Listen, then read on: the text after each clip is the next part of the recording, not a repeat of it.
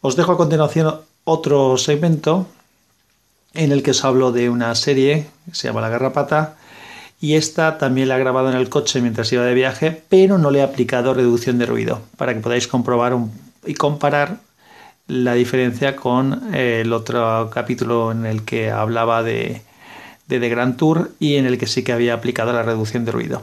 Me gustaría que me dijerais qué diferencia notáis entre una y otra y qué preferís, si el sonido tal cual, original o modificado con la reducción de ruido.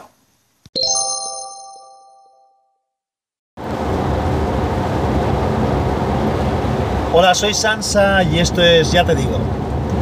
Eh, hoy os voy a hablar de una serie de Amazon Prime Video que se llama The Tick, que quiere decir la garrapata.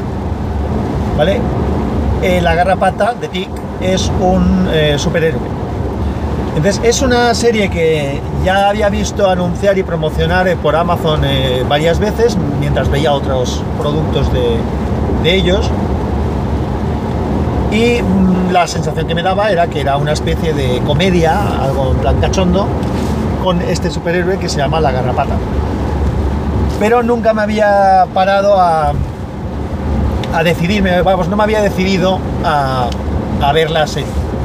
Bueno, pues finalmente me decidí y la empecé a ver y la verdad es que, a ver, me gustó. Evidentemente es eh, aquí, en, no sé si es una palabra que existe en castellano, en valenciano sí que utilizamos, decimos lo que, es un destarifo, es decir, que era no tiene sentido porque es, es eso, una comedia eh, destarifada, es decir, que con, con muy, muy loca, en la que os pongo un poco en situación, mm, como os voy a contar, no os voy a decir lo que, de qué van los capítulos, simplemente de qué va la serie.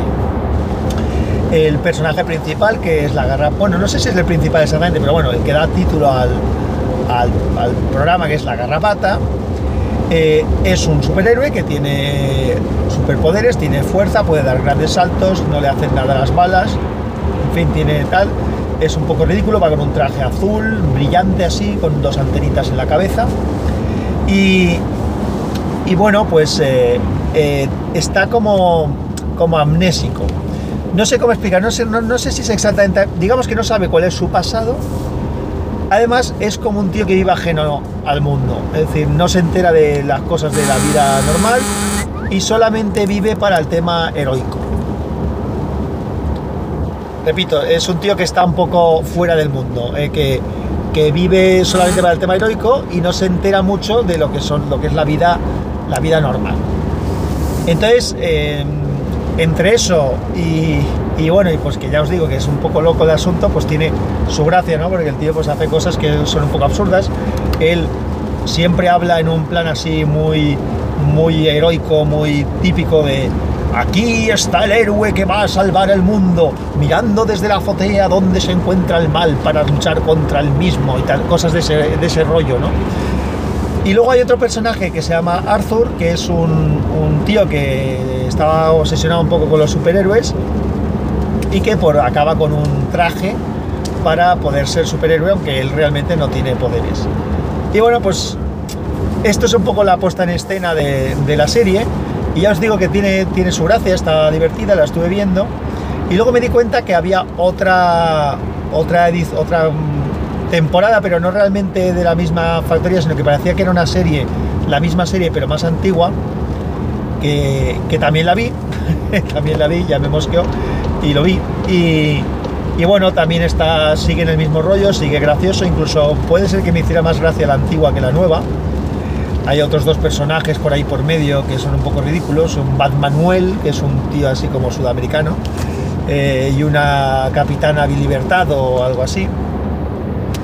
Entonces, pues bueno, está divertido. La verdad es que no tiene mucho sentido, no, no esperéis nada bueno, pero eh, está divertido. Luego me enteré que por lo visto era un cómic que escribió alguien hace años y que se había llevado a la pantalla en esta primera serie que os cuento un poco más antigua y, antigua y que luego se ha hecho esta edición más, más moderna.